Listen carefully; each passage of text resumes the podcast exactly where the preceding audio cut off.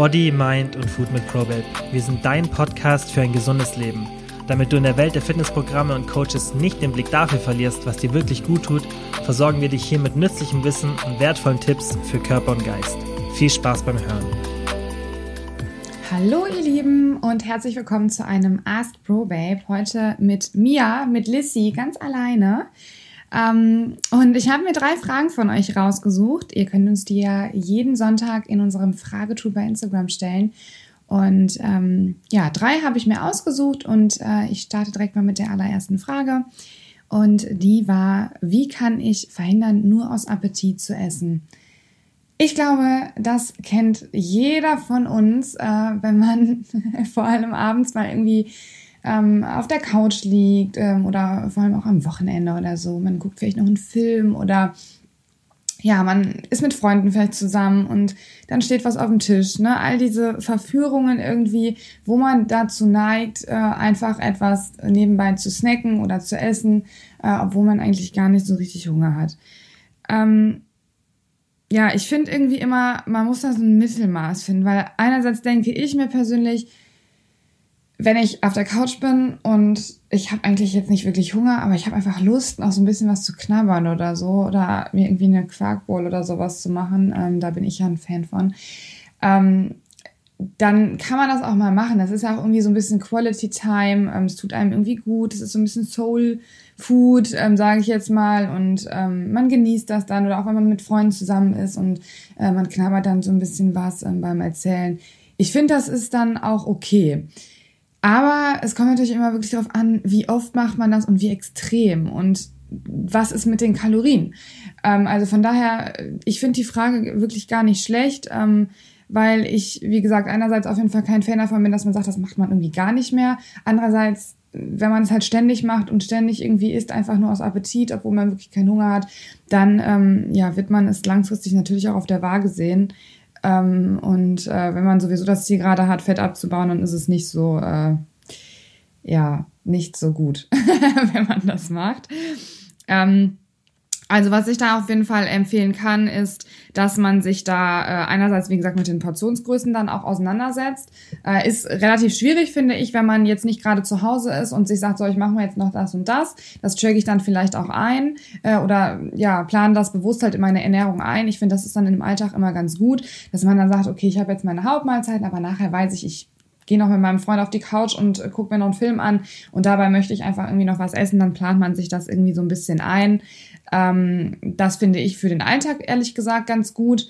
Ähm, und ja, wenn man halt mal unterwegs ist ähm, mit Freunden oder so, dass man sich dann vielleicht so ein bisschen ja, währenddessen, also ich finde es mal okay, wenn man dann auch mal ein bisschen vielleicht drüber ist. Das sagen wir auch immer so am Wochenende, okay, mein Gott, dann ist man halt mal 200 Kalorien im Überschuss, dann holt man die in den nächsten Tagen wieder raus. Ähm, also Tipp Nummer eins, wirklich dann so ein, so ein Mittelmaß irgendwie finden. Ähm, und ansonsten, wenn man da auch tagsüber sehr stark zu neigt, ähm, dass man irgendwie zwischendurch mal irgendwie was snackt ähm, oder auch im Büro ist oder so, dann liegt da was und man isst das, dass man sich jedes Mal, bevor man dazu greift, wirklich einen Moment innehält und sich dann überlegt, ey, muss das jetzt gerade sein? Brauche ich das jetzt gerade wirklich? Und eigentlich merkt man dann schon, nee, das ist eigentlich jetzt gerade wieder nur, weil das da ist. Und das ist natürlich auch eine Kopfsache, ne? Ähm, manchmal, gerade wenn wir irgendwie gestresst sind oder so, wenn man echt viel zu tun hat auf der Arbeit oder so und dann liegt da was und dann wirklich aus Appetit, also zu sagen wirklich, nein, das esse ich jetzt nicht, äh, weil man eigentlich Lust drauf hat, aber eigentlich keinen Hunger, sondern einfach nur Lust drauf hat, ist super schwierig. Also ich habe da auch keine Special Tipps, wo ich sagen kann, ihr müsst jetzt das und das machen, dann funktioniert das, ähm, sondern es ist wirklich so eine Sache, dieses Innehalten finde ich immer, weil man sich so ein bisschen auch selber dann ertappt, in Anführungszeichen. Also ich stelle mir dann immer so vor, oder ich weiß auch, wie das ist, man sitzt im Büro und, weiß nicht, man hat echt so einen stressigen Tag, einen Anruf nach dem anderen und dann steht da einfach, die, stehen da, die kommen halt in die, in die kleine Teeküche und dann stehen da die Kekse, ja, und dann will man eigentlich schon zugreifen und denkt man sich aber so, nee, wenn man in dem Moment wirklich innehält und sagt, muss das jetzt sein, dann hat, also bei mir hat das immer ganz gut funktioniert, dass, dass, dass man das dann irgendwie nicht, nicht jedes Mal macht, zumindest. Also jedes Mal wird das nicht klappen, aber dass man das dann halt so ein bisschen minimiert und sich wirklich vorher Gedanken macht und wie gesagt, an ähm, diese anderen Sachen wie abends oder so, dass man sowas sich wirklich auch mal einplant in die Ernährung. Das sind eigentlich so Tipps, ja, wie man das so langsam ändern kann. Es geht auf jeden Fall auch nicht von heute auf morgen. Dann äh, die zweite Frage, wie verhalte ich mich bei einem Übertraining? Äh, wenn man wirklich in einem Übertraining ist, ist es nicht einfach, da wieder rauszukommen. Das ist wirklich eine, boah, das, da ist der Körper wirklich sehr, sehr stark schon überanstrengend, ähm, überbelastet. Und ähm, man braucht da wirklich erstmal, ja, eine ganze Weile, ähm, bis man sich wieder regeneriert hat. Und das geht auch nicht von heute auf morgen. Und das geht auch oft nicht irgendwie in einer Woche. Also da braucht man tatsächlich schon mal irgendwie zwei, drei, vier Wochen. Ähm, wenn man das vor allem erkannt hat und merkt, boah, ich ich gehe wirklich auf dem Zahnfleisch, ich kann nicht mehr, ich bin eigentlich wirklich so im Übertraining, ich kann meine Leistung auch nicht mehr steigern, ich bin eigentlich in jedem Training nur noch ausgelaugt, ich schlafe schlecht und ähm, dann ist es wichtig, dass man da eine Pause macht. Man muss nicht von 100 auf 0 zurückgehen, dass man wirklich sagt, äh, ich mache jetzt gar nichts mehr. Aber ähm, ich denke, das ist ganz, ganz wichtig, dass man sich vielleicht ja zwei, drei Tage wirklich mal eine volle Auszeit nimmt und dann ähm, das Training sehr moderat hält. Also dass man da wirklich ähm, ja wirklich ein, ein, paar Gänge zurückschaltet, nicht nur einen Gang ähm, und dass man auch, ähm, also wie gesagt, die Intensität äh, nicht mehr so stark hat, erstmal für zwei, drei, vier Wochen. Ähm, und vor allem auch die äh, Häufigkeit, also dass man nicht so oft geht, dass man wirklich sagt, ich gehe jetzt mal nur ja dreimal die Woche. Das ist vollkommen ausreichend. Es ist sogar schon eigentlich viel, ähm, je nachdem, wie berufstätig man ist und so weiter. Ähm, also von daher würde ich das auf jeden Fall empfehlen, so eine Kombination, weil ich auch selber weiß, zu sagen, ich mache jetzt drei, vier Wochen nichts, ist, ähm, das ist, das wird kein Mensch machen. Also wenn man Sport liebt und überhaupt in so ein Übertraining geraten ist, dann ist es meistens wirklich aus, aus reiner, ähm, ja, weil man einfach den Sport so liebt und ähm, wenn man dann sagt, drei, vier Wochen gar nichts zu tun, das ist einfach nicht die Lösung. Ne? Also von daher da wirklich ähm, einen Gang runterschalten und vor allem sich auch immer wieder bewusst machen. Das finde ich auch einen ganz wichtigen Tipp, um das wirklich auch mal durchzuziehen, weil viele, die halt wirklich erstmal im Übertraining äh, sind und da reingeraten sind, die haben das ja wirklich, weil sie den Sport so gerne machen. Und ähm, das ist so ein Tipp von mir. Denkt dran, ihr macht diesen Sport so gerne und ihr wollt ihn doch ganz, ganz lange machen. Und durch dieses Übertraining schadet ihr eurem Körper viel mehr, als dass ihr irgendwie was Positives bewirkt, sowohl optisch als auch eben körperlich und für die Gesundheit. Also wie gesagt, optisch ist es auch nicht besser, so viel wie möglich zu trainieren. Also davon sieht man nicht besser aus. Ähm, es gibt schon eine optimale Trainingsfrequenz und die sollte man definitiv auch einhalten. Ähm, und da sollte man sich halt nicht überbelasten. Und wie gesagt, dieser gesundheitliche Aspekt ist natürlich irgendwie so extrem, finde ich. Weil stellt euch mal vor, ihr trainiert immer weiter, weiter, weiter so heftig, dass ihr so krass im Übertraining seid, dass ihr irgendwann gar nicht mehr trainieren könnt.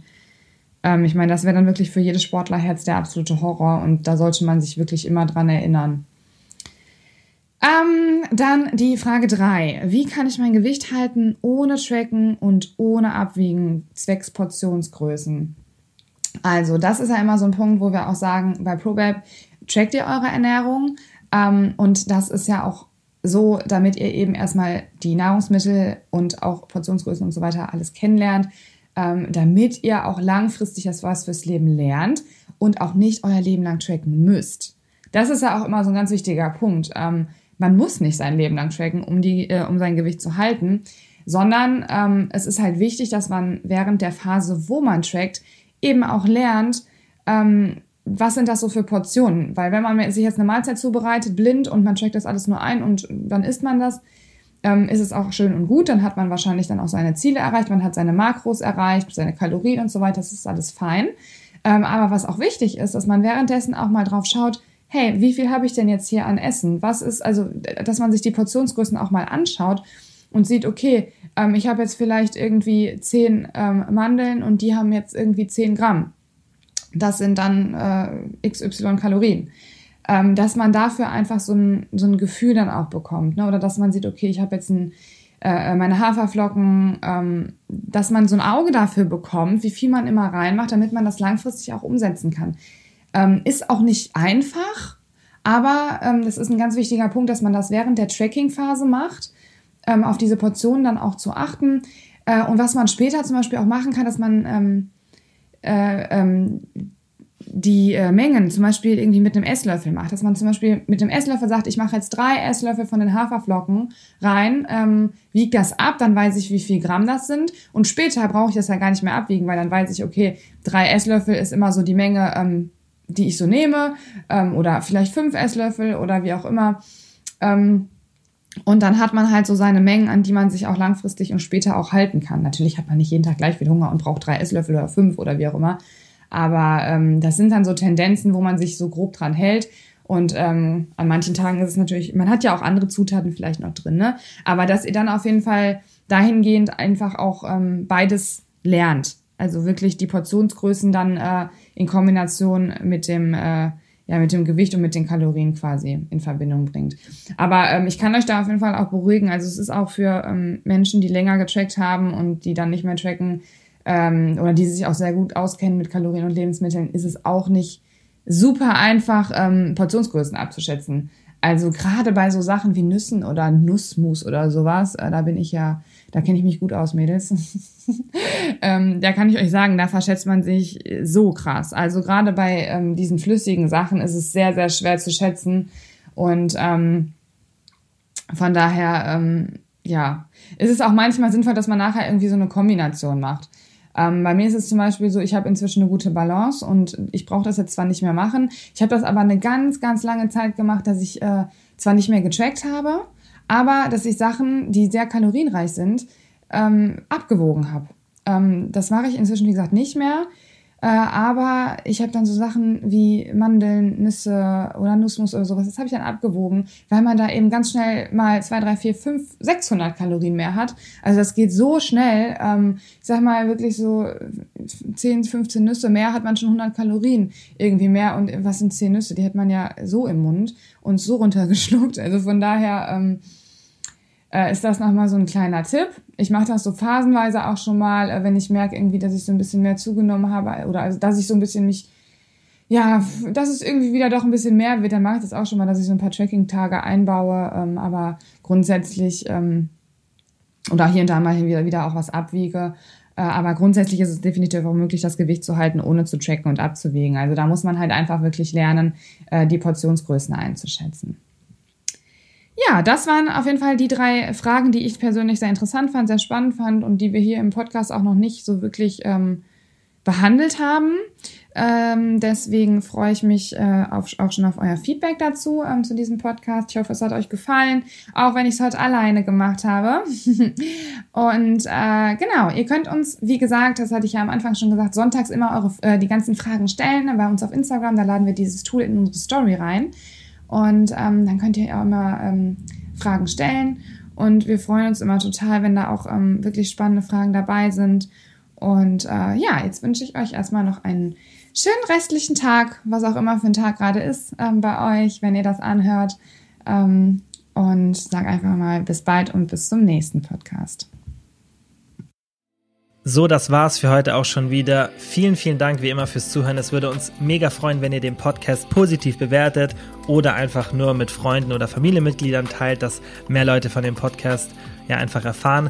Und wenn ihr Fragen zu ProBabe habt oder unsere Hilfe wollt beim Erreichen eurer Wohlfühlfigur, dann schaut doch einfach auf unserer Website vorbei www.probabe.de. Falls ihr Fragen dazu habt, schreibt uns gerne auf Instagram eine DM oder kontaktiert uns auf den anderen tausend Möglichkeiten, die wir euch bieten, dass ihr mit uns in Kontakt tretet und dann bin ich ganz, ganz sicher, dass wir euch dabei helfen können, eure Ziele zu erreichen.